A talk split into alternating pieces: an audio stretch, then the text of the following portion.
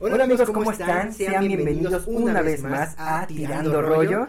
Como siempre, este es un espacio de sabiduría popular y en esta ocasión me acompaña una querida amiga, una gran invitada que desde hace tiempo ya quería ofrecerte venir a este espacio. Muchas gracias. Estamos con nuestra querida Montserrat Petucholet. ¿Cómo estás?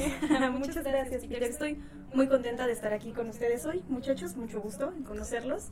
Roy allá en los controles. Eh, pues estoy muy feliz de estar aquí. De verdad, me honra mucho que me hayas invitado a ser una de tus primeras invitadas en esta segunda temporada. Estoy muy contenta. Y veamos qué tal se desarrolla esto. Veamos a ver qué tal. Y pues tampoco olvidemos a los muchachos. ¿Cómo están? Alex y Octavio, ¿cómo están? Yo aquí, pues, una vez más, cada vez, cada vez, este, acercándonos más a nuestra siguiente ronda de, de invitados, invitadas, invitades, este, eh, entonces, vamos muy bien, vamos arrancando con muy buen estilo, qué, qué, qué gran producción le has metido, Peter, de, de, de verdad creo que nosotros tres, Octavio, Roger y yo, deberíamos agradecerte de una manera enorme porque toda la calidad que ha mejorado se debe a, a, a Peter, ¿no? Este, a todo lo que él ha metido en, exacto, en, en tiempo, dinero, esfuerzo, este, antes no tienes ganas, hermano, pero qué, qué grande, grande.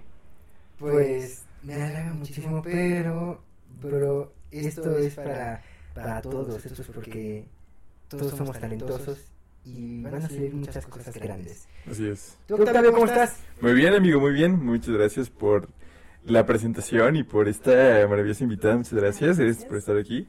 El día de hoy estamos muy emocionados. Eh, estábamos hablando justamente que es, es chistoso que nadie sabe de esto, ¿no? O sea, que lo estamos haciendo ahorita, pero nadie sabe. En su momento ya todos van a, ya van a saber, ya van a ver unos episodios atrás.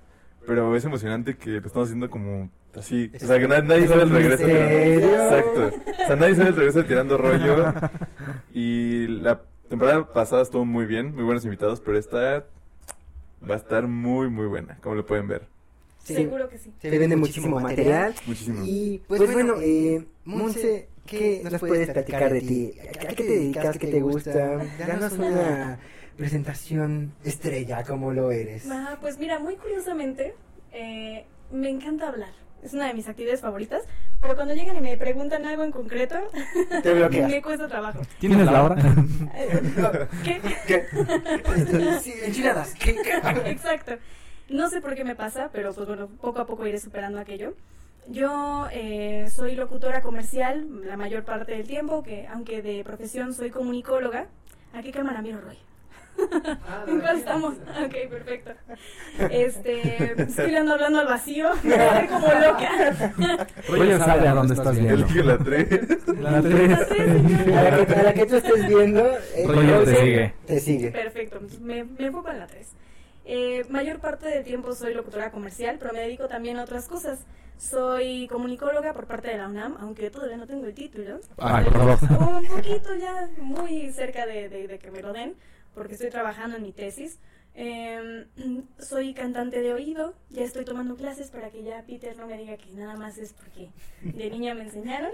Ay, pronto ya podrá Peter tener a un verdadero músico de calidad. No, no. No, no, solo quiero decir que en la prepa, esta Monse me decía, yo canto, yo, yo, yo soy cantante. Sí se presentaba como cantante. ¿Ah, Sí, sí? sí, sí, es que cantaba.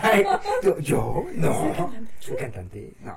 Descuida, Peter se presentó como cineasta en la secundaria. Ay, Peter, no vamos a hablar de ti presentándote en la prepa porque la primera imagen que tengo de ti, yo sé que es algo que los muchachos quieren escuchar. Mira, va, yo termino lo- con tu presentación Ah, y tú terminas a- conmigo, ¿vale? Va. Sí, a Y tú, a ah, Para los que, para los ya recursos humanos, ahorita este es el pitch de... Ajá, exacto. Ahorita vamos a dar los fatalities. Exactamente. adelante. Solo, y ¿Qué, rec- qué quieres saber? Solo recuerdo, recuerdo Ujú. que yo llevaba a veces mi guitarra Sí. y, y ahí la hacía así de ¿quieres escuchar una vez más Lamento Boliviano? una vez ¿Qué, más. qué más se puede tocar en la prepa? Sí, ¿qué más? Ni- Y en la UNAM. Nir- Nirvana. Si estás en la UNAM con una guitarra Sí. porque te sabes Te gusta. Caifanes. Ajá. Ajá, te Sí. quiero de los hombres G. No. Y, y, y me acuerdo que ver, ¿cómo se me acuerdo que tú me dijiste, yo tengo un familiar, un tío, que es músico. Sí, sí, sí. Uy, qué vuelta da la vida. Sí, y que, te, y que compuso una canción muy, muy padre que está en YouTube, Sí. que hablaba sobre algo sobre el fuego, creo, Sí, tenía que ver con Llamarada, el fuego. Llamarada, sí. llamarada, todavía me acuerdo. Esa canción me encantó cuando la escuché. Muy buena, muy, muy buena. Y creo que hay un video también tú cantándola, ¿no? Yo canto en los coros de esa canción. Yo, eh, de quien les habla Peter, es mi tío Rafael Petriciolet. Les digo que la vida da muchas vueltas porque lamentablemente hoy en día hemos estado muy alejados. Él está haciendo sus cosas, yo las mías. No es la convivencia que teníamos cuando estaba en la prepa, justamente que yo lo idolatraba muchísimo y a la menor provocación que alguien me dijera soy músico, yo decirles, no, yo tengo un tío que es músico y le sabe mucho y es genial, ¿no? Este, pero en fin, sí, el, eh, Llamarada es una canción muy linda que mi tío Rafael escribió a raíz de, de un accidente bastante grave que tuvo. Mm, les cuento brevemente, cuando yo tenía 8 años me fui a vivir a la ciudad de Mérida, Yucatán. Eh, muy, muy lejos de aquí de la Ciudad de México. Me acuerdo que fueron dos días andando en el coche, porque nos fuimos en coche, mis papás y yo. Mi mamá embarazada además, mi hermanito. Y mi tío Rafael nos alcanzó por allá. Entonces una tarde mi mamá, súper embarazadísima, y yo estábamos viendo este Discovery Animal Planet, era Animal Planet, me, me Ok. acuerdo muy bien esas cosas, no sé por qué no se le borran a uno. Y de pronto escuchamos que mi tío y mi papá estaban tratando de prender la carnita asada en el patio. Y los escuchamos decir muchísimas groserías, tirar cosas. Mi mamá, "Ay, estos ya están jugando, quién sabe qué están haciendo. Y cuando escuchamos en el tono de voz que algo no estaba bien, nos dimos cuenta de que algo verdaderamente no estaba bien. Entonces eh, salimos y resulta ser que al estar soplándole al anafre, vuela un poco de este líquido, no es como un gel, que Sí, se llama... combustible, Sí, es- ¿no? es, eh, Ustedes los hombres saben mucho de eso porque por alguna razón les encanta prender carnitas asadas. y mirar el fuego. Y mirar el fuego. Saludos a Monterrey. Eso es justo lo que iba a decir, es algo muy norteño, la mirada al fuego es... Las Sí. batitas estas, fuego instantáneo. Sí, sí, sí, sí. Partículas de esa cosa volaron. Mi papá le da como el fogonazo a, a, al anafre y mi tío Rafa tiene quemaduras de segundo grado en, en todo el rostro y parte de, del pecho. Para mí fue muy impresionante, les comento que yo justo tenía 8 años, entonces caminé, fui la primera que lo vio, su rostro se veía como una vela derretida. Impresionante. y desde muy niño él se interesó por escribir canciones, mi papá le ayudaba. Mi familia paterna es muy musical, particularmente, ¿no? Entonces, a raíz de esta onda de, de la quemada, estuvo mucho tiempo en terapia intensiva, le dieron muchos cuidados. Llegó una enfermera ahí medio mágica. Esa es una historia que yo no me sé bien porque yo estaba muy niña, pero mi tío la cuenta con mucho ahínco, ¿no? Una enfermera que le dijo, te voy a rayar la cara con esta, este tropajo y te va a quedar perfecta. Y le puso unos menjurjes, le puso como unas vendas, no sé qué tanto le puso en la cara, que mi tío está perfecto. Hoy en día lo ven y de verdad que no hay rastro de, de la quemadura más que, que la raíz del cabello ya empezó a crecerle un poquito más atrás. No hay problema porque él se rapa, entonces se ve, se ve bien. Entonces, bueno, todo este gigantesco contexto para decirles que a raíz de ese accidente a mi tío le entró la inspiración y en una de esas noches donde no podía dormir, porque ya se imaginarán la incomodidad que es estar con el rostro quemado, pues, tratando de dormir y demás, este, se juntó con mi papá en la sala de la casa, que teníamos bien poquitos muebles, tengo muy presente aquello, ¿no? Y con la guitarra empezaron a decir, ¿qué tal que esto que te pasó no fue un accidente, sino es como la historia que estás narrando acerca de, de una mujer que te quemó con, con su amor, ¿no? Entonces, muy bonito, muy bohemio el asunto. A Pete sé que le gustan esas cosas. Sí. Confirma. Así que la canción quedó muy bonita, quedó muy bonita, tiene, ay, la verdad ya en estos momentos no me acuerdo muy bien de la letra, tiene años, añísimos que no la canto, pero si no mal recuerdo, el coro es, no tardes y veme consumiendo las entrañas, conviértete de nuevo en llamarada y así despacio consumamos este amor. Algo así, Algo queda un poco grave. Pero esa es la canción. Llamarada, pueden buscarla en YouTube. Muy Ahí, bonita. ahí les vamos a dejar los links para que exacto. la escuchen. Eh, Es una muy bonita canción. Como dice Monse, yo era muy bohemio en la prepa. Todavía soy bohemio. Eras, Bueno, a la universidad, la universidad diciendo que le gustaba Bolaño, o sea... Roberto Bolaño es una joya, perdón. En la perdón. secundaria de, la, de los picnics y... Técnica extraterrestre. Sí, exacto. ¿Cuál es? Es un gran libro. ¿No lo has leído? No. Es un gran libro de culto. Es un libro de culto. Ay, qué bohemio sigue siendo. Por Dios, picnic extraterrestre. Dios. Esto yo le llamo un miércoles con Peter. Hay un texto que Peter escribió que me dio un fragmento, yo lo leí muy gustosa durante la prepa y jamás me dio lo que seguía. Y yo me quedé picada porque no, nunca. Se llama Caracolas en el desierto. ¿Ah? Qué ¿Ah? bueno. Lo tengo. Pero en fin, volviendo a, a lo que estábamos, este, ahora sí puedo contar cómo fue que te conocí. Claro que sí, a ver, ¿quiere monólogo? Se viene. Está muy light, ¿eh? Está, favor. se está haciendo mucha expectativa en torno a una historia que de hecho les conté en las primeras tres palabras. A ver, a ver, entonces nomás estoy viendo la carita de Alex así con, con y te, te van a quemar. Pues ahora sí. Resulta que este muchacho, yo lo conocí en un salón de la Prepa 5 hace ya unos años. Sorprendentemente hace ya unos años. Eh, y la primera imagen que tengo de Peter fue verlo entrar al salón. Me, me remonto.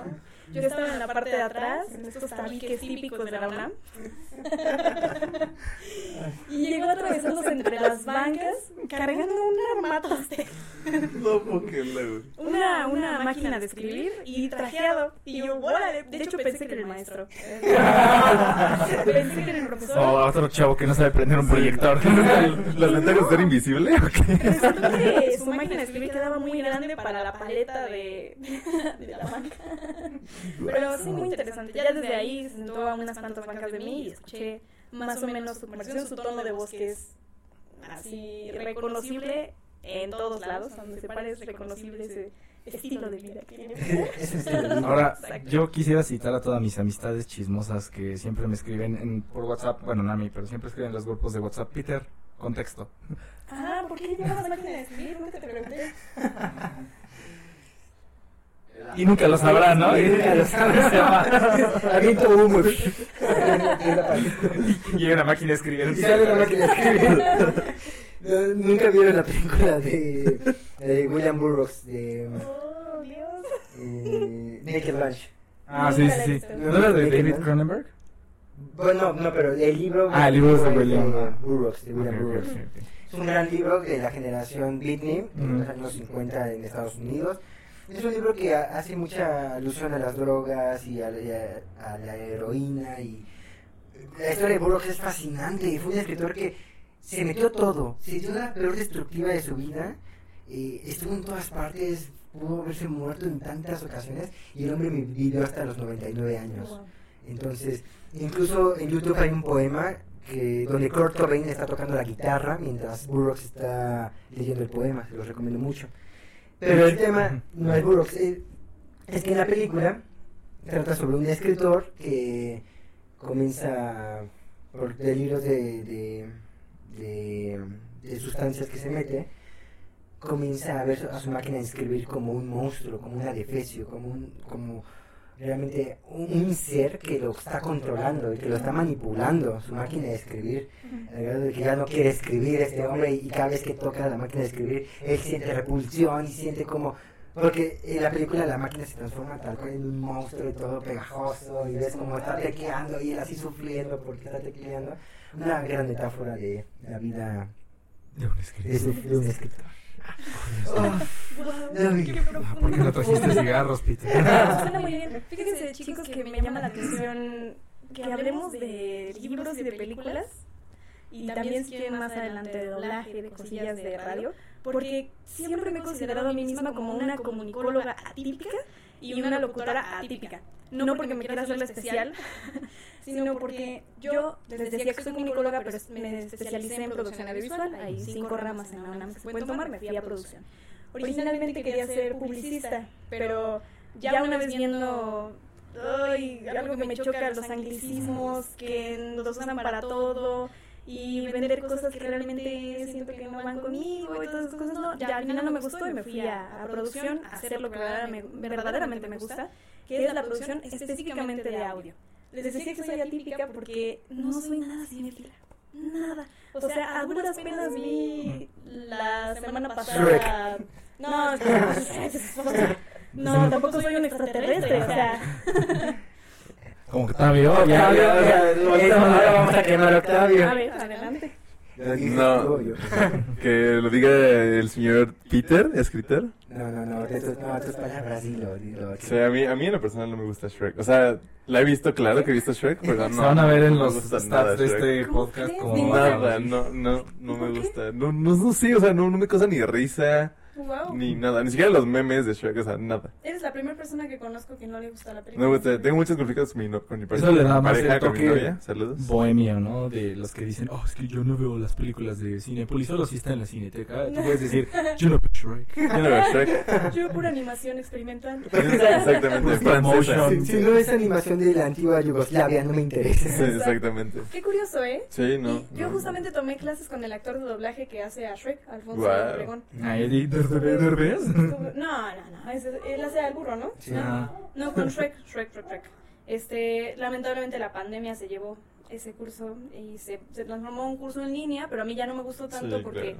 yo creo que estudiar actuación no hay nada como estudiarla en persona, ¿no? Ujú. Entonces ya no le seguí, pero gran actor de doblaje, muy buen tipo, muy buen ser humano. Eh, y grandes clases, la verdad. Fui, fui como cuatro o cinco clases más o menos y lo poco que, que convivimos aprendí muchísimo. Varios consejos que nos dio en esas clases los sigo aplicando hoy en día para cosas chiquitas que me piden de pronto de locución. Interesante. Pero si no eres cinéfila, ok, de películas de- con de live action, pero de animación, si te gusta la, el cine de animación. Me vuelve loca la animación. Definitivamente. Es una de las cosas que más me gusta. Disfruto mucho estas producciones que en apariencia son para niños. Y, ay, no, a mí me encanta. Me encanta verlas, me gusta mucho apoyar principalmente lo que se hace en, en el país o en Latinoamérica. Lo más reciente que vi que dije que, ay no, qué cosa, los, sus- los sustos ocultos de Frankelda. Yo sé cómo son el nombre, no sé si alguno de ustedes la haya visto. Suena Ah. como que es de Frankenstein, no nada que ver. ¿No? ¿No la han Su- visto? Suena a... ¿Tú no conoces nada, Peter, de eso? Ay, cállate. Dios mío. Ay, cállate. ¿Tú? A ver, ¿tú la conoces? ¿No? Pero tú, yo no me, yo me sorprendo porque yo soy yo, ¿no? Pero tú, Peter. ¿Pero a ti también te gusta la animación? Sí, pero pues a ti te gusta más. Pues les cuento un poquito para que más o menos se les antoje y, y vean la serie porque es A una ver, sí. chulada de serie. Eh, es una serie de animación stop motion eh, para niños que se transmite de hecho por Cartoon Network y ahorita creo que la tienen en HBO. No es por hacer spoilers si quieren censurar eso porque No nos no es por hacer patrocina. este, ajá, patrocinios gratuitos. Eh, pero este, esta producción está hecha por un grupo de productores y me parece que unas cuantas productoras eh, que son jóvenes, son mexicanos todos. Eh, algo que me gusta mucho, y no sé si Peter recuerda, es que soy fanática de las, de las temáticas de suspenso, de terror. Ah, sí. Principalmente me gusta la animación de, de terror.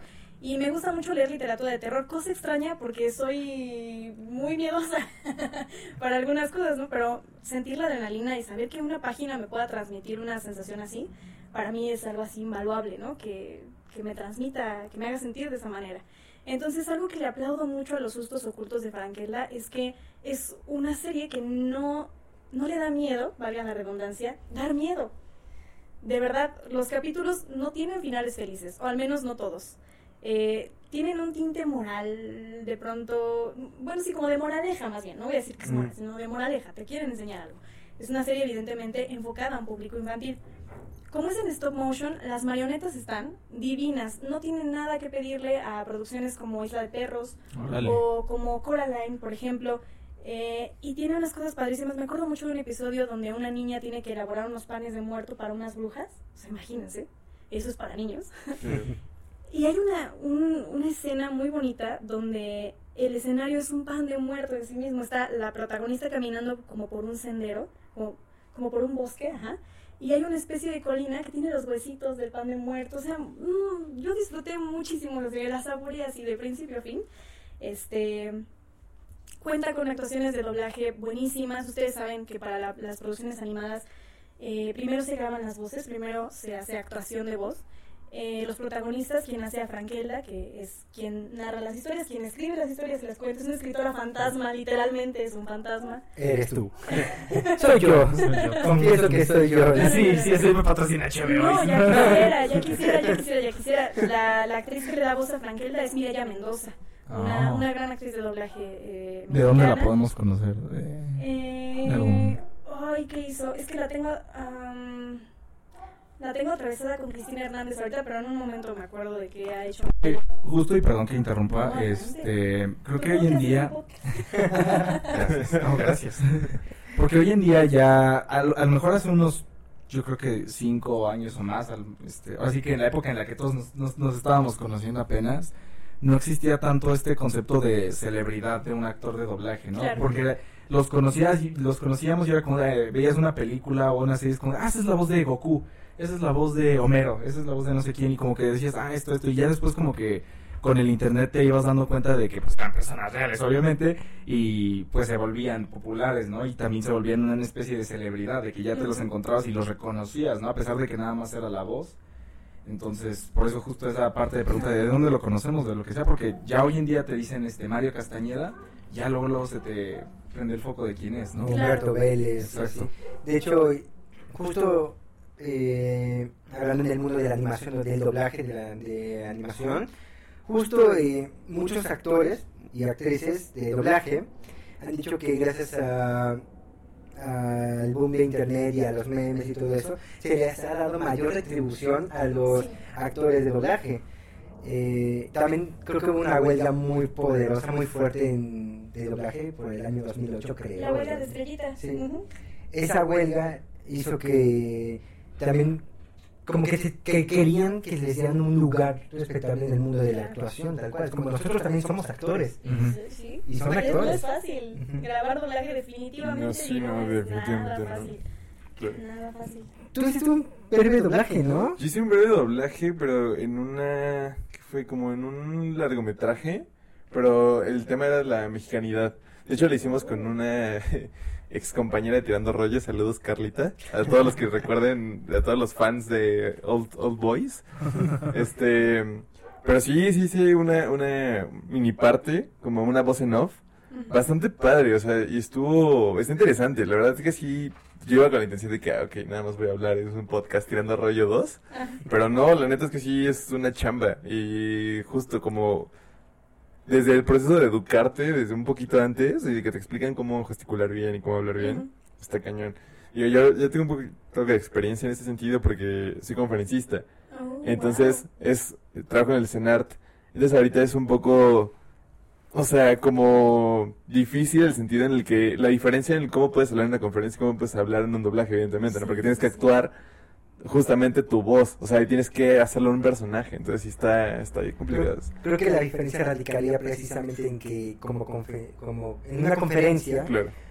pues te piden una voz neutral, ¿no? Casi, casi. Sí, claro, o sea, y es, la otra es actuación total, o sea, Sí, sí, sí, sí debes tener un acento neutro, pero actuado, y es... La, la- la experta que nos puede explicar quizá un poco mejor, no sé, ella es la experta. sí, sí, básicamente. Pero esas son las nociones que yo tengo. ¿Qué, qué, qué otras gratas experiencias tienes en el doblaje? Pues doblaje como tal, así de, ay, tuve un personajito y yo me lo aventé, no he tenido la oportunidad, sino que participé recientemente como actriz de voz para el canal, curiosamente, que también es una chulada, en YouTube. Eh, ellos son difusores de la ciencia, tienen videos muy bonitos, son muy digeribles, muy, muy padres de, de explicar. Tuve el enorme honor de, de estar... eh, de estar mi voz presente junto con la de Javier Lacroix, que es un locutorazo, que le sale algo que podría, podría pensarse que es lo más fácil al momento de hacer doblaje, pero es todo lo contrario, que es la voz natural. Si ustedes escuchan a Javier Lacroix haciendo una, una locución, les va a sonar como si un tío muy amable, su tío bonachón, su gran amigo, les está platicando algo en buen plan, así, oye, ¿sabías? ¿Sabías que eh, la mente tiene tal cosa? Y te lo platica de una forma muy natural, cosa que es muy difícil cuando uno se encuentra frente a un micrófono haciendo, a sabiendas de que le va a prestar su voz a, a un muñequito, ¿no? A algo que está en la pantalla. Eh, entonces tuve la oportunidad de estar ahí eh, como actriz de voz, ahí interpretó a una doctora que es una mutante porque se habla de las mutaciones genéticas en el video, está muy interesante, 100% recomendado. Eh, y de otros aspectos, pues pequeñas prácticas que he tenido que hacer a lo largo de mi experiencia académica principalmente. Eh, pero hoy en día estoy trabajando como actriz de voz también para un... Es que no es propiamente un podcast, no es... Es una experiencia. No es radionovela, es que no sé cómo describirles. la persona que está creando esto, que todavía no puedo dar muchos detalles por un acuerdo de privacidad. este, porque está próximo a estrenarse, pero todavía no se estrena. Claro. Es, esta persona, eh, un día estaba escuchando un podcast de, de arquitectura y las voces se le hicieron muy sexys. Entonces dijo, estaría muy padre que hubiera un, un algo así que yo pudiera escuchar que fuera pero de relatos eróticos. Entonces se puso ahí como a investigar la cosa, hizo un, estado, un estudio del estado del arte y se dio cuenta de que no hay nada similar que no sea muy pornográfico o muy simplón o que no sea no, nada más narrado así de ahí. Entonces llegó y le hizo que por no sé dónde, sino algo actuado, como una especie de radionovela pero más extensa. Entonces decidió emprender y crear este, este nuevo proyecto, del que estoy segura pronto se van a enterar, porque se está poniendo mucho cariño y mucho empeño en esto que se está haciendo. Y ahí interpretó a un personaje que va a vivir unas experiencias muy curiosas. Y sí, es, es, tiene una historia de base muy interesante sobre el autoconocimiento, sobre las experiencias en el mundo y demás, pero está absolutamente cargado de erotismo. Y es erotismo propiamente, o sea, no es nada pornográfico, nada este como porno auditivo, no, no, no, es erotismo así total. Y a mí me encanta últimamente grabarlo, ha sido una experiencia así fabulosa y estoy propiamente como actriz porque estoy interpretando al personaje que está viviendo esas cosas, no nada más les estoy narrando como un día llegó y se acercó y le dio la mano y se vieron, no, sino que es más bien. Sí, es una actuación bien, bien, bien, claro. Es realmente un proceso de actuación muy interesante. Exacto. Y Vicky, no, no sabía eso. creo. No. Bueno, claramente, este es un secreto. Fíjate que está, estoy en cañón, como cada invitado nos puede, nos sorprende bien duro, ¿no? O sea, cada quien en su área. Y es justamente lo que te iba a preguntar. Mucha de la gente que nos, nos escucha, nuestra audiencia, pues, digo, Tirando Rollo no es un podcast de algo específico, sino es platicar y básicamente tirar rollo con nuestros invitados sobre sus experiencias en distintas áreas. Pero para todas esas personas que han estudiado doblaje, que han estado en la experiencia, que están en el proceso de, para convertirse en expertos, o sea, sí, sí está muy complicado llegar a un punto de, de trabajar a esto, de dedicarte a esto, o sea, ¿cómo, cómo lo puedes explicar en ese sentido? Híjole, pues es que es un tema de estar picando piedra y de, de darte cuenta de que el trabajo de la voz no, no, no tiene una sola arista. No puedes decir, este, como nada más me dedico a esto. Casi todas las, todas las personas que nos dedicamos a este mundo hemos transitado por varias cosas. Por ejemplo, yo que desde niña canto y sería un sueño para mí interpretar una, a un personaje que cantara. Eh, pero también tú, por ejemplo, que eres conferencista y también ya te tocó trabajar como, como actor eh, de doblaje en algún momento. Tiene muchísimas aristas y abarcarlas todas es muy difícil. Hay personas que por supuesto lo han logrado, ¿no? Y tenemos, los reconocemos y son personas muy, justamente como, como decíamos hace un rato, alabadas en el mundo de, de la voz, ¿no? Glorificadas. glorificadas, sí. E incluso es muy común y yo también peco de ello. Yo eh, mm, no soy no soy muy fan de glorificar a la gente porque sí, ¿no? Eh, pienso que todos somos personas y tenemos como tratarnos con respeto, pero tampoco ir y ay, alabar. Esto lo digo porque es, es muy usual que entre actores de doblaje y principalmente aprendices de actores de doblaje les digamos, me incluyo porque les digo que peco de eso, maestros a, a las personas que se dedican al doblaje, aunque no tengan ningún grado académico que ni es necesario.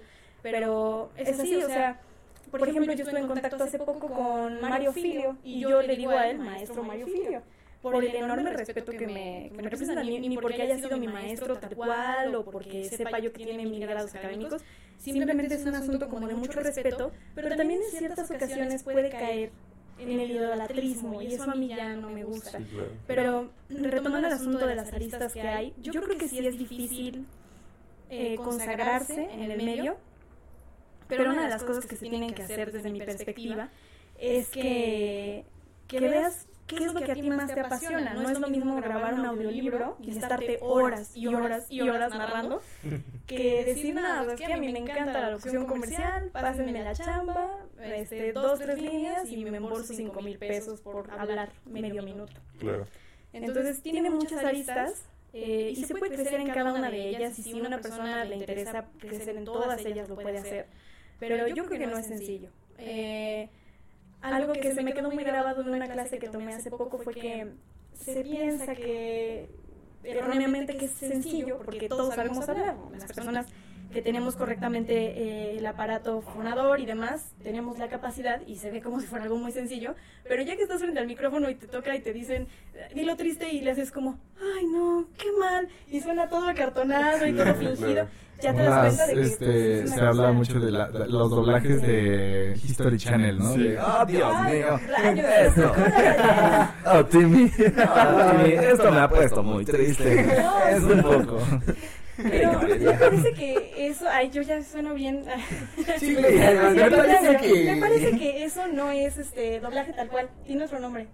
Tiene otro nombre en particular que ahorita no puedo recordar. Ya, ya se dieron cuenta de que por lo general tengo buena memoria, pero para esas cositas Claro. técnicas se me va. Pero es el hilo. intencional, ¿no? O sea, sí, sí, eso sí es yo a intencional que propósito, hagan ese... es a propósito, porque esa, eso que esté tan exagerado es primero para ocultar que no le borraron el idioma original, que atrás puedes escuchar, y, oh yeah, bueno, todo eso se escucha de fondo, y aparte es como más cercano al lip sync aquello, o sea, los actores que están interpretando a esos personajes o doblando esos personajes se están esforzando mucho por llegar a las frases porque el inglés pues no queda muy bien con el español, la traducción no está hecha específicamente, por ejemplo, cuando nosotros vemos una producción mm, como, no sé, una animación que está originalmente en inglés, eh, la voz de los, la boca de los personajes está Ah, sí, está moviéndose de manera- de manera que quede con el inglés. Ajá. Entonces, los traductores tienen la, la, eh, La obligación, la tarea exactamente, de también adaptar esas palabras y en esos programas de Discovery Home and Health, de todos esos, pues no, no se ha- dan el tiempo de hacer una traducción como tan precisa para que, ay, no es que la palabra este, banana no queda bien con el movimiento de la boca. Entonces terminan haciéndolo como le sale del corazón y por eso luego el actor está moviendo la boca bien raro y el actor de doblaje está haciendo otra cosa y suena, se ve raro. Pero alargar las frases o de, oh cielos, pues es para, para que Para que haga buen ujú. Ah, Para que quede bien. Es interesante, es muy interesante Ajá, tiene un nombre, pero es un nombre en inglés y les digo que a mí no me gustan los anglicismos. Sí, sí. Oh, sí, sí. Entonces, eh, acabas de revelar un gran secreto. Yo creo que ahorita va a venir el FBI. Así saben demasiado. SWAT. La SWAT, así. Sé que Tirando Rollo es un podcast donde se desvelan varias cosas, ¿no? Sí, vamos a arrestarlos en este momento. Sí, aquí no dudo que de repente van a Empezamos con una máquina de escribir y terminamos con secretos de Estado. Qué loco, ¿no? Bien loco, Es lo que me gusta de este programa. Pero a ver, vamos a. Yo digo que platiquemos ahorita eh, de algo relacionado, pero más relax. Alex, ¿cuál es tu. ¿Qué, qué serie animada te gusta a ti por, por su doblaje? O sea, ¿qué, Ay, qué por Gran doblaje? pregunta. Mira, ahorita se me viene muy a la mente, no una serie, sino más bien las sagas de películas, por ejemplo Shrek, todas las que creo que ni- desde mi punto de vista ha hecho DreamWorks, en general me gustan mucho Shrek, este, Cómo entrenar a tu dragón, Kung Fu Panda, son, que tienen una calidad de doblaje que, o sea, los recuerdo por los diálogos, ¿no? Que, o sea, te podría así citar un buen de diálogos de Kung Fu Panda y, y es como de, y, y en español. Eh, pero fíjate, de animación yo creo que la número uno, la que pongo en primer lugar es Los Simpson. Y bueno, se, se sigue hablando mucho, ¿no? De la parte de De la, fal- de la ausencia de Humberto Vélez. la ausencia de Humberto Vélez, el declive de la calidad. Y de los demás, porque Humberto Vélez hizo un trabajo fantástico, pero Pati Acevedo, Ah, también. por ejemplo, sí. eh, haciendo la voz de Lisa Simpson, ujú. Sí, yo creo que el número uno de Los Simpson. Yo te pondría también Bob Esponja. Y ah, ¿qué otra te podría, te podría decir que es una muy buena calidad de doblaje? Yo creo que esas dos y ya de ahí las otras sagas de películas. Tú, Octavio. Fíjate que ahorita estoy pensando en mi infancia, hermano. Y los chicos del barrio me gustaban mucho. Porque tenían como justo este, este, esta onda como de relax, de chicos. Y ¿sabes? tropicalizar el, Sí. el- la serie, ¿no? Sí, exacto. Es un tema difícil. O sea, como que, exacto, Sí. hacerla, hacerla como, me, me gustaba mucho, ¿no? Y ya como que, ya sabías quién era quién, Bob Esponja, claro, güey, yo creo que es algo que escuchas a Bob y sabes que, quién es, Ah, no pero sé. ¿saben quiénes son los actores de doblaje de Bob? A ver. Yo tampoco sé, es que no, no son actores mexicanos. No, No, no, no es porque yo quiera enaltecer el doblaje mexicano, pero nunca se me han grabado. sus son mexicanos, no me interesan entonces. No, no, no, no, no, no, no se trata de eso, ¿no? Yo creo que lo pienso sí, por ejemplo, creo que la voz de Bob Esponja que sí la he escuchado en varios doblajes, eh, este, no, no ubicaría Sí. Yo-. Y la de Don Cangrejo, que es también. De hecho, la de Don Cangrejo hasta ha habido varios memes de que Don Cangrejo es una de las voces de doblajes History Channel. Vamos a, antes de cuando es Rick cuando- Sánchez de Enrique y Morty. Ah, exacto. Entonces, Oh, Rick and Morty, por ejemplo. De, de Bob Esponja, el- tú dices que no es mexicano. Eh, ¿Por- les digo, no es por porque quiera ser nacionalista y arriba el doblaje mexicano, porque hay doblaje en todo el mundo que es bastante válido y muy bueno, porque cada quien escucha las películas y las series como se le, se le place y en su idioma y está en su derecho. Este, También hay varias versiones luego de Exacto. Pero claro. no, no los ubico muy bien. Por, pues, por ejemplo, es que trato de recordar el nombre. Solo recuerdo que una de las primeras voces de Bob Esponja salía en una caricatura que a mí me gustaba mucho llamada Los Misterios de Móvil. Salía en el canal Oh, 11. ¿Quién era? Eh, eh, sale en un episodio donde trata sobre. Son dos hermanos de una familia mus- de músicos. Su papá es como que muy amante de la música. Eh, de, de polcas. De polcas. Ajá. Y él, él quiere que sus hijos sean cantantes y músicos de polcas. Entonces la hija es súper bien portada, es bien chida, este, les domina todo, es perfecta. perfecta. Y, él, y su hermano a los ojos de su papá es imperfecto porque a él no le gusta la bueno no le interesa la música no le interesa pues seguir con el legado familiar él quiere hacer sus cosas prefiere jugar videojuegos etcétera Mm. y entonces como como ya trató de que su papá esté consintiendo tanto a su hermana él decide él- bueno no textual no, no se ve así tan tan textual en, en la serie pero es la metáfora se entiende vean el episodio está en YouTube si quieren Todo- verlo todos los sitios de móvil están en Sí, YouTube y son una joya. joya. Entonces se entiende que hace un pacto con el diablo, que le vende su alma para poder ser un gran músico.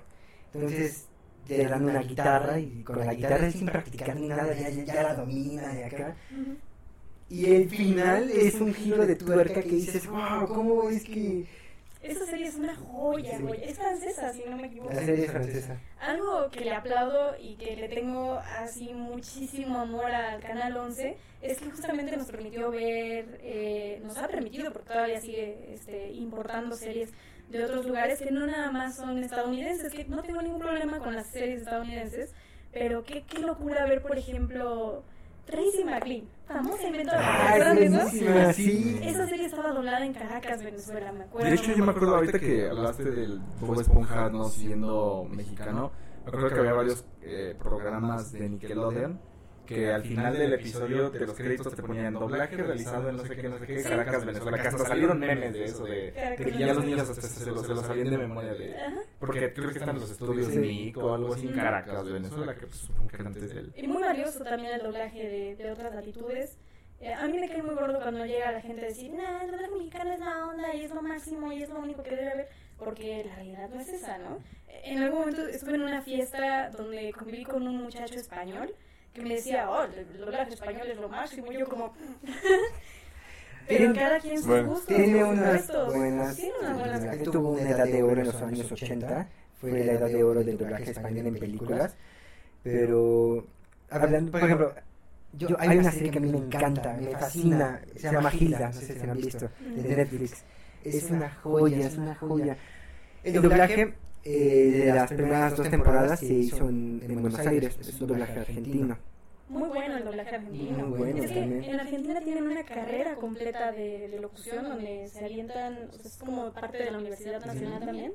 Wow. Se alientan creo que cinco años y les enseñan hasta acentos, como así se hablaría si hablaras alemán, así se pronunciaría si lo pronunciaras en italiano. Y aunque las personas no sepan nada del idioma que están eh, interpretando, lo saben perfectamente bien cómo pronunciar, La saben el fonética. fonético. Exacto, perdón por interrumpirte. No, no, no, por favor, todo lo que quieras.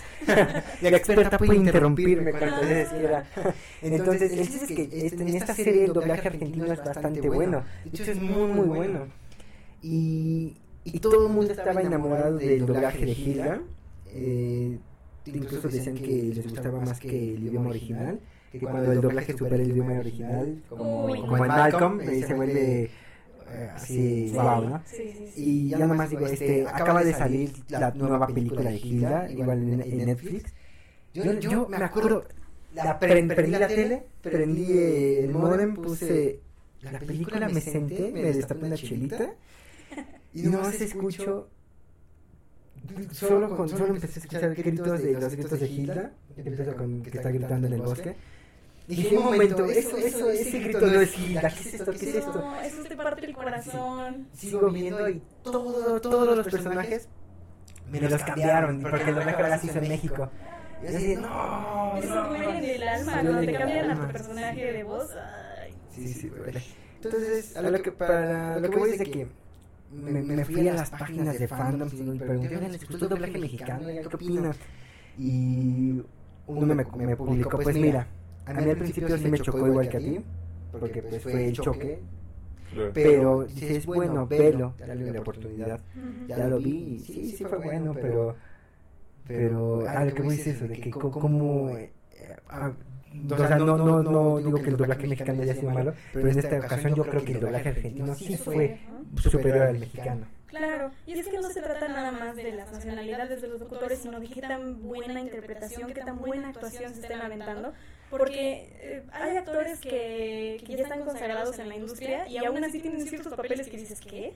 A mí uno que me sorprendió y que sé que va a ser como este opinión no muy popular que digamos, Víctor Ugarte es uno de mis actores de doblaje favoritos, él interpreta a la pulga en mucha lucha. Ah, uh. sí. A Harry Potter, eh, cuando Harry Potter ya está grande, cuando ya no es un niño, creo que a partir de la cuarta en adelante. Sí, sí, sí. Él es, ah, por supuesto, Sasuke Uchiha en Naruto. Claro. Entonces vean la versatilidad, ¿no? O sea, la, de qué vas de zapatos de rata a todo lo demás que. Efecto patronos. Padrísimo, ¿no?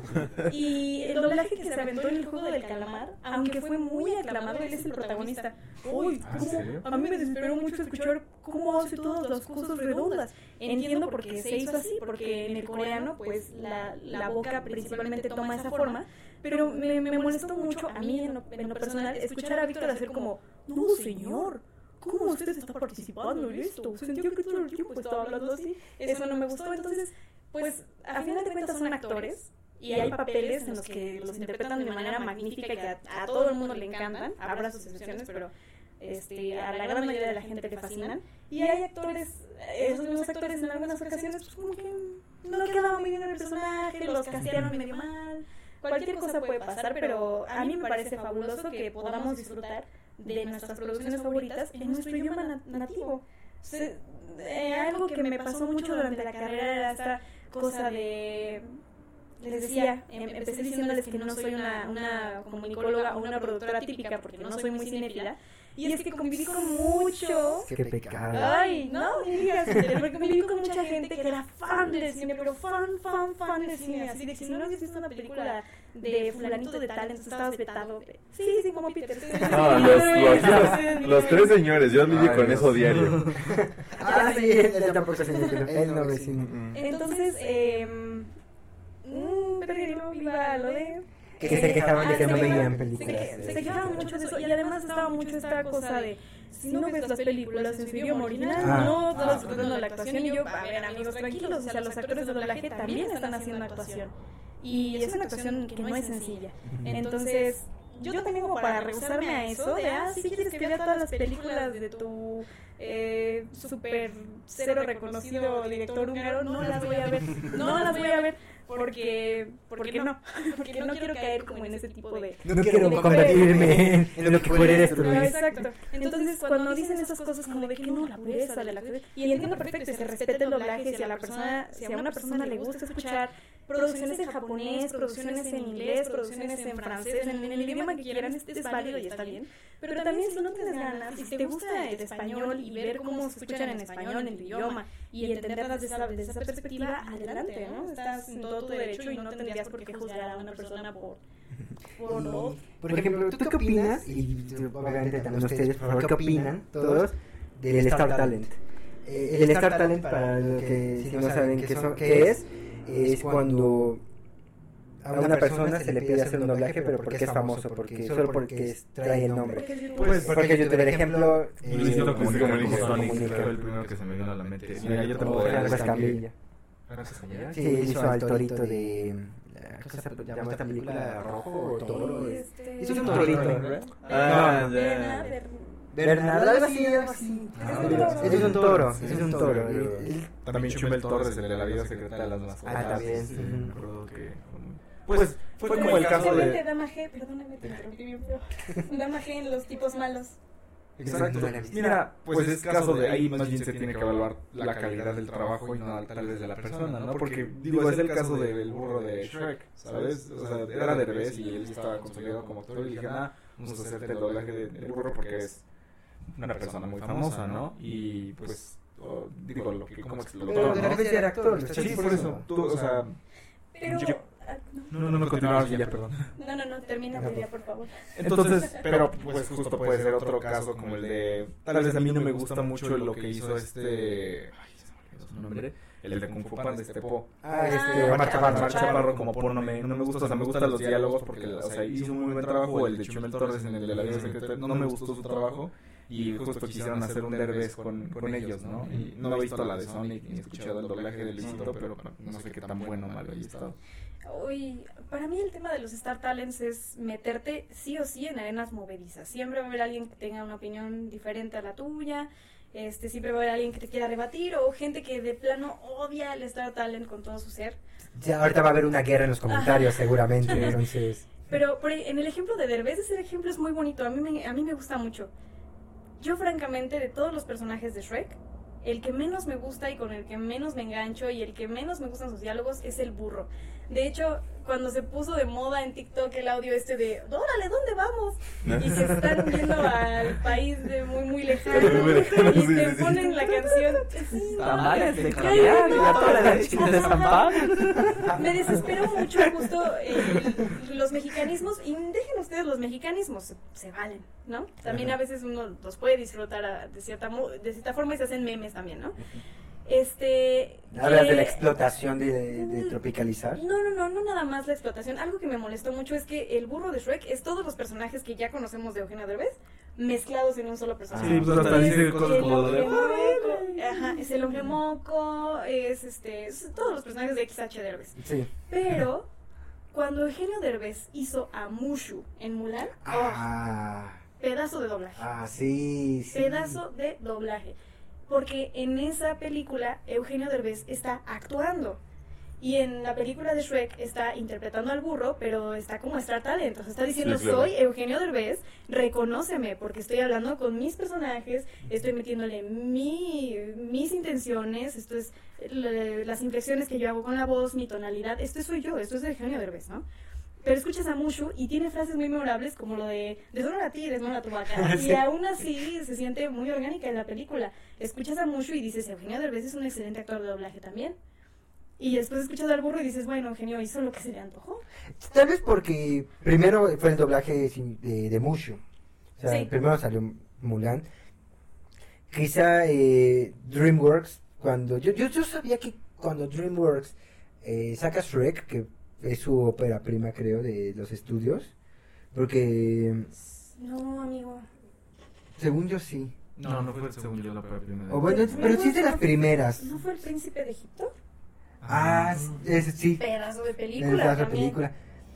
Fue de la, pero, pero Shrek fue de las primeras. Es decir, hablábamos de un estudio que iba realmente teóricamente. Más bien una de las primeras de estudio de animación De animación, 3D cuando ya. Pixar había empezado con Toy Story. Toy ¿no? Story. ¿Pollitos en fuga de quién es, amigos? ¿También es de DreamWorks? No, Pollitos en Fuga no es de No, ese es de otro estudio que ya van a sacar la segunda parte, pero es de los mismos que hicieron este Wallace y Gromit y no me Sí. Bueno, a lo que voy a decir que. Bueno, yo sabía que Shrek, por lo menos. Fue, un- fue la apuesta grande del Oscar, ¿no? O sea, eso sí. Fue la apuesta grande. Entonces, querían que el público. O sea, en Eddie Murphy, que interpretaba al burro en, en, el, en el idioma original, querían que quien interpretara al burro tuviera la misma, digamos, fama. O sea, hablamos no solo de calidad de, de Eddie Murphy, sino ellos buscaban la misma fama que la gente reconociera a quien hiciera al burro. O sea, sí Sí. buscaban esa intención Claro. de a quién puede interpretar a, a este personaje. Porque en el idioma original es Eddie Murphy, ¿eh? O sea, Sí, y es que era lo que estaba en el boom, a entrar Murphy. mi comentario siguiente, que era esa parte del Star Talent, que empezó más bien en Estados Unidos, ¿no? Y que hasta la fecha sigue, porque realmente en Estados Unidos no, no, no, no tienen esta parte de celebridades de actores de doblaje, simplemente haces una película, por ejemplo, la de Isla de Perros, que hasta pues te la pusieron aquí en inglés, ¿no? Porque era la voz de Edward Norton, de Bryan Cranston, de este, ¿cómo se llama? Tilda Swinton, o sea, porque eran, son voz de actores que pues pueden o no saber de doblaje, pero pues justo como te lo ponen las voces de, dice, con las voces de tal, tal, tal, tal, tal y tal, pues ya la gente va y ve la película, que es lo que ya están haciendo muchas veces aquí ya. En México, pues ya es el caso de Sonic, ¿no? De la voz de Luisito Comunica, la voz de Franco Escamilla, y pues lo hacen también con actores, la voz de Omar Chaparro, de este... Pues justo, ¿no? Muchas personas, yo creo que eso es mucho lo que se busca hacer con el Star Talent, Y yo creo que ahora, hoy en día también, ya muchos de ellos lo toman también como una oportunidad para impulsar su carrera después de Derbez. O sea, sí hubo en el doblaje en español un antes y un después de este Eugenio Derbez por esa misma razón. Porque realmente, justo los, los otros actores de doblaje más, este, a lo mejor este, ya después, Antonio Banderas, Ujú. este, se volvieron famosos por su doblaje y dijeron, ah, es que pueden hacer muy buen trabajo de calidad, no solo es algo menospreciable y la gente puede ser celebridad solo por doblar una, una voz. Entonces, creo que ahí fue un poco problemático porque en lugar de volver famosos a los actores de doblaje, pusimos a los famosos como actores de doblaje. Pues sí, eh, estoy de acuerdo con lo que dices, pero eh, retomando lo que les había comentado hace un rato, ¿no? Que no nada más se trata de, em, vaya, de que sean o no actores de doblaje de cuna o que se dediquen más bien a otras cosas, sino más bien de la interpretación que están haciendo en ese momento. Un Star Talent que se me ocurre que fue muy popular eh, en su momento, Chayanne, cuando hizo la voz de El Príncipe de Enredados, Eugene, creo que se llama, Ah, Eugene. Oh, Eugene. cierto. Eugene. Y ese doblaje está muy bien hecho, lo escuchas y se te hace atractiva, lo, ah, no sé qué, Rapunzel, Pero- está bonita, pero la nueva película de Sing, Sí, ¡ay! sí, no, está, está horrible, está horrible. horror de doblaje, se siente muy acartonado, como que León está hablando todo el tiempo así. Oye, por ejemplo, en ese tipo de trabajos donde, pues justo, ¿no? Digo, tu opinión, por ejemplo, la que tienes de Derbez en un Mulan comparada con Shrek, que son la misma persona pero calidades de trabajo diferente, ahí qué tan, y es algo que yo no sé, ¿qué, qué tanto influye la dirección que se tuvo ese doblaje? ¿Qué tanto, por ejemplo, hay a ti en que dices, ah, aquí me están dirigiendo de una manera y aquí de otra? ¿Qué tanto afectó, afect- crees que afecte eso? Yo creo que sí es muy importante la dirección que se, que se tenga en el doblaje. Muy, muy, muy importante. Porque muchas veces es el director quien decide qué palabras se dicen, eh, qué cosas se cambia. Es el director quien está en contacto con el cliente grande, que puede ser Warner, que puede ser como cualquier productora. Eh, y hay muchas opiniones encontradas, inclusive entre directores de doblaje. Un maestro, que no voy a decir quién para no, no quemarlo, un maestro que es actor de doblaje eh, muy consagrado en la industria, criticaba mucho a su colega que dirigió la película de ¿Qué pasó ayer?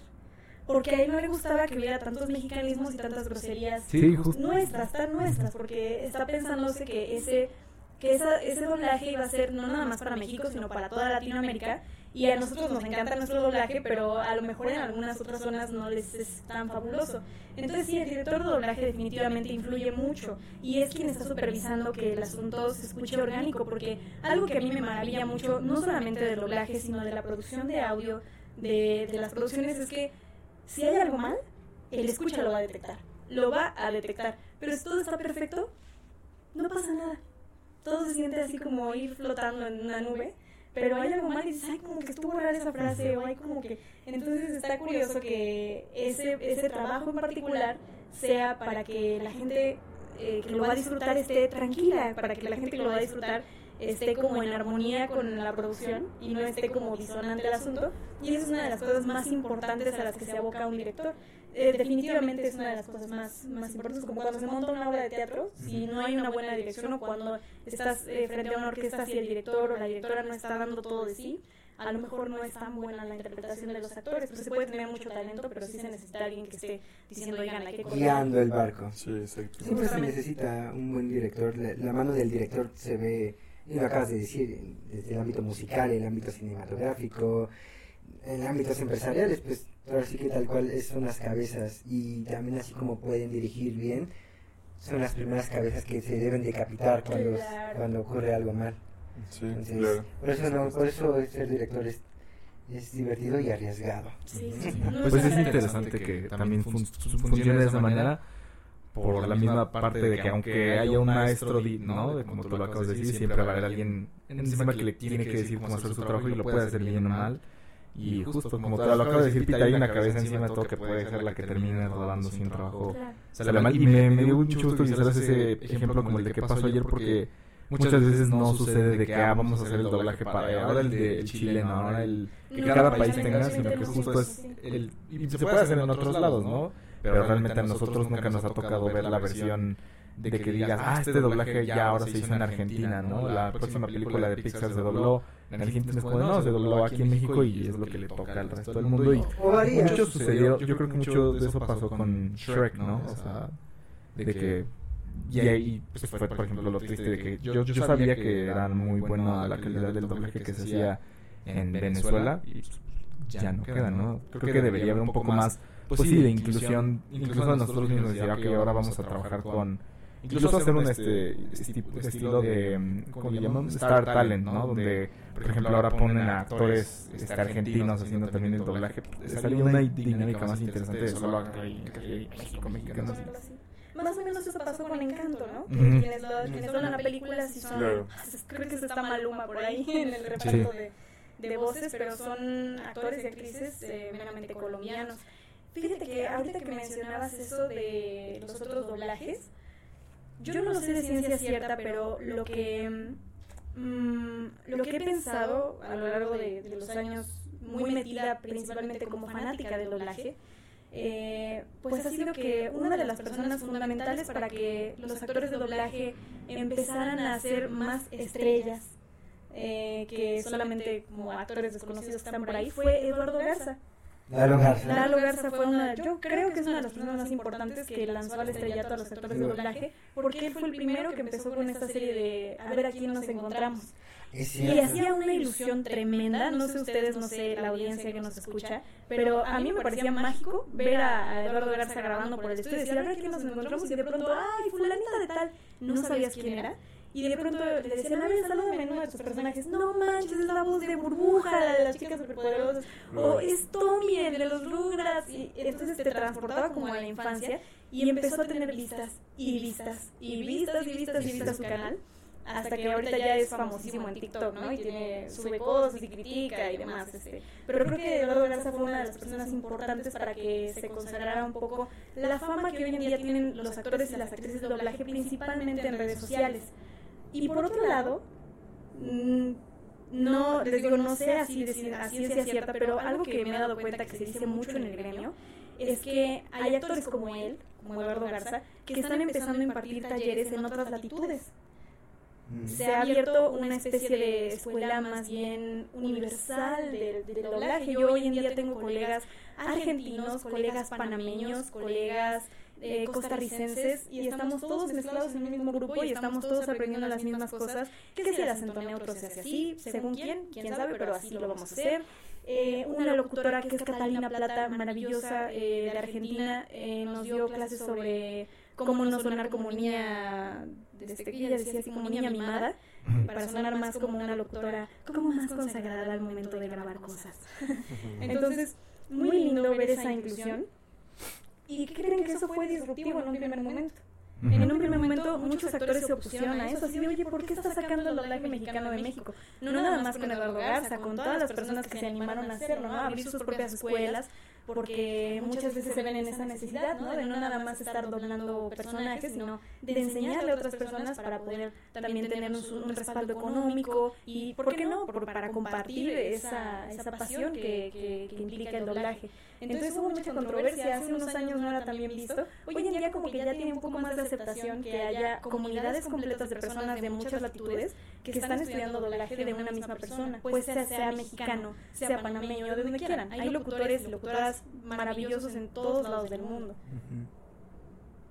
Sabes, ahorita hablando de Lalo Garza, justamente confirmo mucho tu, tu comentario de hace un rato porque yo recuerdo que en Facebook sí, justo salían los videos así como de predeterminados Lalo Garza, así, oh, aquí estamos en el estudio, y veías el estudio de doblaje además, y veías así, ah, este, al maestro Mario Castañeda, ¿no? Eh, a la maestra Patricia Aznar, ¿no? Eh, y yo me acuerdo que yo, es que lo dijiste tal cual, le robaste los pensamientos. Yo, recuerdo que veía y decía, wow, qué, qué, hermoso, qué, bonito. Y también, yo me acuerdo que igual de, cuando iba en la secundaria, una de las primeras veces, una de las primeras veces que fui a la mole, me acuerdo que vi a quien hizo la voz de Vegeta, que es este Ay, Dios mío, se llama Gerardo? ¿Rayero? No, es no, Rayero no. Ese... Ah, bueno, lo, lo vi. El chiste es que él, dio una plática donde comenzó a decir que... Eh, que se sorprendía cómo es que la gente se, se emocionaba de, de verlo solo por, por, su voz. O sea, a mí solo me conocen por mi voz. eh, pero ahorita estoy aquí en persona y se emociona y me, me gusta mucho, etcétera, pero lo aprecio muchísimo y comencé a decir, yo creo que esto no sería nada sin, sin todos sin todos estos apoyos que ustedes la comunidad nos, nos abren porque la mole y o los centros de convenciones realmente aunque sea hay patrocinios hay gente con intereses aparte realmente están allí porque la comunidad fue quien los puso allí. Claro. la comunidad fue primero a querer que hubiera lugares específicos para ellos. Entonces la comunidad siempre ha querido reconocer este talento de estos grandes actores y actrices que nos rodean. Y aquí en México hay muy buen doblaje en Latinoamérica hay muy buen doblaje.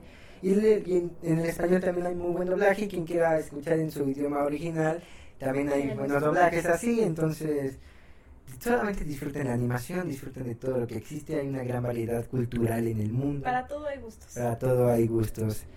Eh, vamos eh, a ir cerrando tema, querida amiga. Adelante. Eh, en el podcast tenemos la dinámica de que cada uno de nosotros recomendamos algo. a ver, Eh, es decir, eh, lo que sea, eh, puede ser lo que sea. Puedes recomendar un libro, una película, una serie, un, eh, un restaurante, un bar, una chela. Lo que tú gustes, en verdad, literalmente la recomendación que tú gustes. Voy a pensarlo mientras. A ver. Primero ustedes. Espera, Alex, ¿gustas empezar? Este, yo todavía estoy pensando. entonces, Ah, ah, yo estaba Dale. pensando. Ah. Esta, esta era mi excusa para. Sí, todos estamos. Esta era la excusa. Pues, a ver si quieren, tomo la batuta y voy a empezar, voy a terminar con lo primero que empecé. Vean, por favor, vean Los sustos ocultos de Franquela. Es una serie muy mágica. Si de niño o de niña te gustaba Los misterios de Móvil, Ruby Gloom, eh, Coraline, eh, ¿qué otras series había de terror? Este, esta serie maravillosísima de Cartoon Network que empezaba con... Esta es una historia real. Les Ah, el amigo de un amigo. Sí, sí, sí. si les gustaban esas historias, estoy segura de que los sustos ocultos de Frankelda les va a les va a dar algo en el corazón. Está muy linda porque no nada más es la trama de cada uno de los cuentos que cuenta la escritora fantasma que los está narrando, sino que aparte de esos cuentos hay una historia lineal que va pasando con ella y con su libro que está muy bella. De verdad es una experiencia visual, auditiva, cada episodio tiene una canción, hay una hay un episodio que tiene una ópera. No, no, no, no, no. Para mí es una de las producciones Es que a- ahorita me tiene es arte, Es arte. es verdadero arte. Me tiene verdaderamente fascinada esa serie. A quien sé que le va a gustar, se la recomiendo así con mucho cariño. Y pues bueno, esa sería mi recomendación eh, cinéfila de, de- del día de hoy. La recomendación es excelente. Porque justo esa serie que mencionas me recuerda mucho a, a la temática de la casa. Que no sé si algunos en la audiencia o aquí ya Ah, la la película. de Netflix. Sí. O la de Ah, Thomas. Winterberg. Ah, verdad. Oh, la de Winterberg también es buenísima. Pero eso no tiene nada que ver. No tiene nada que ver, pero, pero es buenísima la, la de Thomas Winterberg. Esa es mi recomendación película. de hoy, la de la casa, pero la de Thomas Y Winter. de la casa, pero la que no es de Thomas Winterberg. El chiste es que eh, La Casa es una producción animada en stop motion. Son tres historias que como tal las tres historias no están ligadas, o sea, no, no hay coherencia entre secuencial entre las historias. Lo que es el nexo eh, que las conjunta es la, casa, tal cual, una casa. Y la visión de una casa, la idea de qué es una casa, vista desde tres puntos de vista. Desde una casa que crees que te va a dar estatus, que te va a dar... eh, eh, por el simple hecho de tener una casa más grande te hace mejor persona o te hace ser un, un ser superior. O, otra, la, una, la idea de una casa de que, ok, yo no es mi casa, pero quiénes habitan en esta casa, por qué habitan en esta casa estas personas, qué, qué, qué- qué cosas ocultas tienen, eh, se- tienen estas personas ajenas a mí en esta casa, o sea, esa visión de una casa. Y otra y la otra postura de cómo una casa, por mucho bien que te, por mucha felicidad que te haya dado, los recuerdos, cómo eso te puede hacer daño porque no sueltas, porque no dejas Wow. ir esos recuerdos Suena muy bien, ¿eh? y todo ligado desde la casa. Entonces, véanla, es una animación muy buena. La propuesta que hizo eh, Netflix es, es magistral. Son- es de terror, además, ¿eh? Oh, Pero si no saben, la película es de terror Y esa animación. y es animada. Y, y las tres historias, además, para la cerecita del pastel, aunque son tres historias de terror, son contadas desde diferentes tipos de terror. eh, la primera historia es un terror muy clásico, muy europeo clásico. Eh, la segunda historia es contada desde un ámbito más terror psicológico, de que la persona comienza a imaginarse cosas y los delirios de la mente y todo está aquí en la mente y que es qué, qué, traumas causa en la mente la casa. Y la otra, aunque sí es de terror, pero es un terror un poco más como de que, que te deja un alivio al final. Es como de pasas todo este martirio, este sufrimiento, pero porque era una expiación, tenías que expiarte y era el camino de, de la expiación. Wow. Entonces, Gran recomendación. Sí se me antojó totalmente. ¿eh? así, llegando ya sé qué voy a hacer. Así. Netflix. Netflix, Pablo, Netflix. Yo vi la doblada al español porque creo que también tiene está, tiene las varias opciones de Sí. varios idiomas. Entonces, yo la vi en español. Bueno, doblada al español. Es muy buena, yo también ya la, vi- la vi doblada, sí está muy buena. ¿Quién más quiere? ¿Tú o, o Yo ya dije la de la casa de Thomas Ah, sí. Winterberg, pero esa es la casa de cacería con es casa con Z. Ah. ¿Y de qué se Este, trata? esa está muy interesante la trama. Es este sobre esa parte de lo de cómo los adultos no entienden mucho el mundo de los niños y los interpretan en su propio psique. Entonces, un hombre que es acusado falsamente de haber abusado de una menor Bueno, bueno, simplemente no, no se sabe si fue falso, eso es parte... No, no es, parte- es- es No se falso. sabe, no, es- se es sabe. falso. No, eso es parte de la película. Ahí te muestran muestra. por qué le nace la idea a la niña Sí, de pero, todo. pero también no sabes, te- también te dan los argumentos para creer que tal vez sí fue real, o sea, eso, eso, eso es verdad, o sea, la película te lo pone desde un principio, tú te vas, va a acabar la película y tú no vas a saber si fue real o no. No lo sé, Peter. Creo que no entendiste la película porque estaba en danés. ¿Qué película viste tú? Creo que no. Creo que no, Peter. Lo siento, pero. Pero Pero bueno, está- o sea, es acusado. Se supone que es falsamente acusado de haber abusado de una menor y entonces todo el proceso en el que se involucran para procesarlo y pues justamente como la peli, como el cuate sabe que no es este no es verdad y la niña y a la niña como que la manipulan psicológicamente para decir ah sí me hizo esto el señor y esto y esto y esto otro cuando la niña como que realmente no entiende lo que está Mm. sucediendo entonces vela y ya después nos dices por mensaje nah manches Peter sí era falso Ah, muy bien, muy bien. Oye, Hagamos el debate. ¿Peter tenía razón ¿O o no? no? Pónganlo en los comentarios. Team Alex o Team Peter. Chan, Civil. Y pues por mis recomendaciones, les voy a recomendar. Hace poco le puse a mi chica, a mi novia, saludos nena. le puse la, una película que se llama Midsommar, que ya todos aquí conocemos. Eh, de- probablemente me voy a atrever a decirlo. Mi, a mí me gusta mucho el terror, igual, las películas de terror me encantan. Y yo creo que se está convirtiendo en mi director favorito sin problema alguno. Y las todas las imágenes que se está recopilando de que está trabajando y cómo está trabajando con Joaquín. Phoenix. Sí. Con Joaquín Phoenix es de no manches, o sea, se ve Creo impresionante. que lo, lo más fuerte de Midsommar es que es una película de terror donde todo el tiempo es de día. Sí, Ah, y es como, hay flores y todo. Es como, Claro. Claro. Sí, no, Midsommar es buenísima y se la puse y fue como de... O sea, como que no le gustó tanto porque no creo que es su terror. Como que le gusta más el poltergeist, la cosita que se mueve y así. Pero, pues ya sí, no manches, o sea, como... Y Midsommar, vean Midsommar y, y si pueden empaparse un poquito de Ari Aster, es muy buena, muy buen director, es de verdad muy buen director a mi persona, en mi opinión. Y por otro lado, Fit, que tengo, que tengo musiquita, ¿eh? Traigo musiquita aquí de recomendaciones. Eh, todos conocemos, o la mayoría conoce a el crew de No Me Revientes, ¿no? De hace tiempo en YouTube. ¿De música? Sí, este, uno de los, uno de los al integrantes. aire, ¿no? Él no, él es Yayo. El otro integrante que se llama este, José Salazar, Pepe Problemas, tiene una banda que se llama Sputnik. Ah, sí. Que no he tenido el tiempo de escucharlos, la neta. Y wow, o sea, sí está muy chido. Como que junta mucho este género de punk, que le encanta y a mí me gusta mucho. Como que el género de punk, pero con metal, pero indie. güey. Entonces como son, son como tres géneros al mismo tiempo, pero está así muy, muy bueno. Tópenlos, son muy buenos. Ahora tiene collabs bastante Es una, interesantes. es una super aliación con base delta. ¿Es un estilo de vida? Ah, es un estilo de vida. sí, pero no tocan el traje. pero Falta el traje. falta el traje. Pero son muy buenos, tópenlos. Gran, gran, gran, yo creo que gran propuesta musical. Están teniendo ahí igual su, es como un Star Talent, güey. Es como, ah, conocemos a Pepe Problemas, pero bueno, ahora hace música, ¿no? Pero muy chido, tópenlos y yo creo que son las recomendaciones de este episodio. Muy bien. Perfecto. Eh, querida Monch, ¿quieres dejarle al público tus redes sociales o prefieres el anonimato? No, sí me gustaría, si yo nací para ser una estrella. Ah, muy bien. Una estrella nacida. Así es.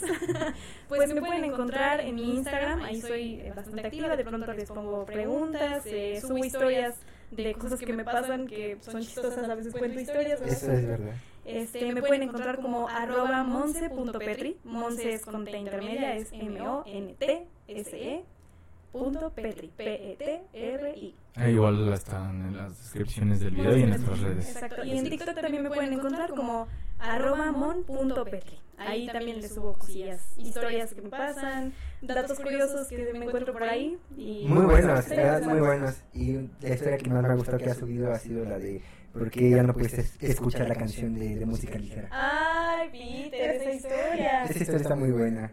En mis redes, está buena. No, ahí, ahí estaré. Suena interesante, la verdad. me- Ya no puedo escuchar la música ligera, amigos. Y está buena la razón. Ya no puedo. Está. Ahorita te, termina, detrás de cámaras estaremos viendo que, que por qué. La historia. La historia, así Si es. ustedes quieren saber, arroba Ya saben dónde buscarla. Exacto, uf, grande. Sí, si ustedes quieren saber, me parece Ahora, maravilloso. Alex, ¿dónde te pueden encontrar a ti? Ah, a mí en ningún lado. Pero recuerden ¿Por que a qué nosotros... quieres que me encuentren? Recuerden que a nosotros nos pueden encontrar como arroba tirando rollo podcast en todas sus redes favoritas y nos pueden escuchar en su plataforma preferida. De podcast, Google Podcast, Spotify, la que gusten. También no olviden encontrarnos en redes sociales, en tanto en Instagram como en Facebook, como arroba tirando podcast. Tirando rollo podcast. Tirando rollo. podcast, perdón. Y van a seguir de repente ya un millón de seguidores. ¿Por qué? ¿Por qué mi tienda? Porque es una, una cuenta de Instagram de gente tirando cosas. Tirando cosas o haters, güey. Tirando cosas. Eh, Octavio, ¿tú quieres dejar tus redes? Y pues mis redes sociales me pueden encontrar. Tengo un proyecto independiente que se llama Monos Chidos, como siempre se lo recuerdo. Es un podcast que da pie a buscar el bienestar personal y la mejora de nuestro ser humano.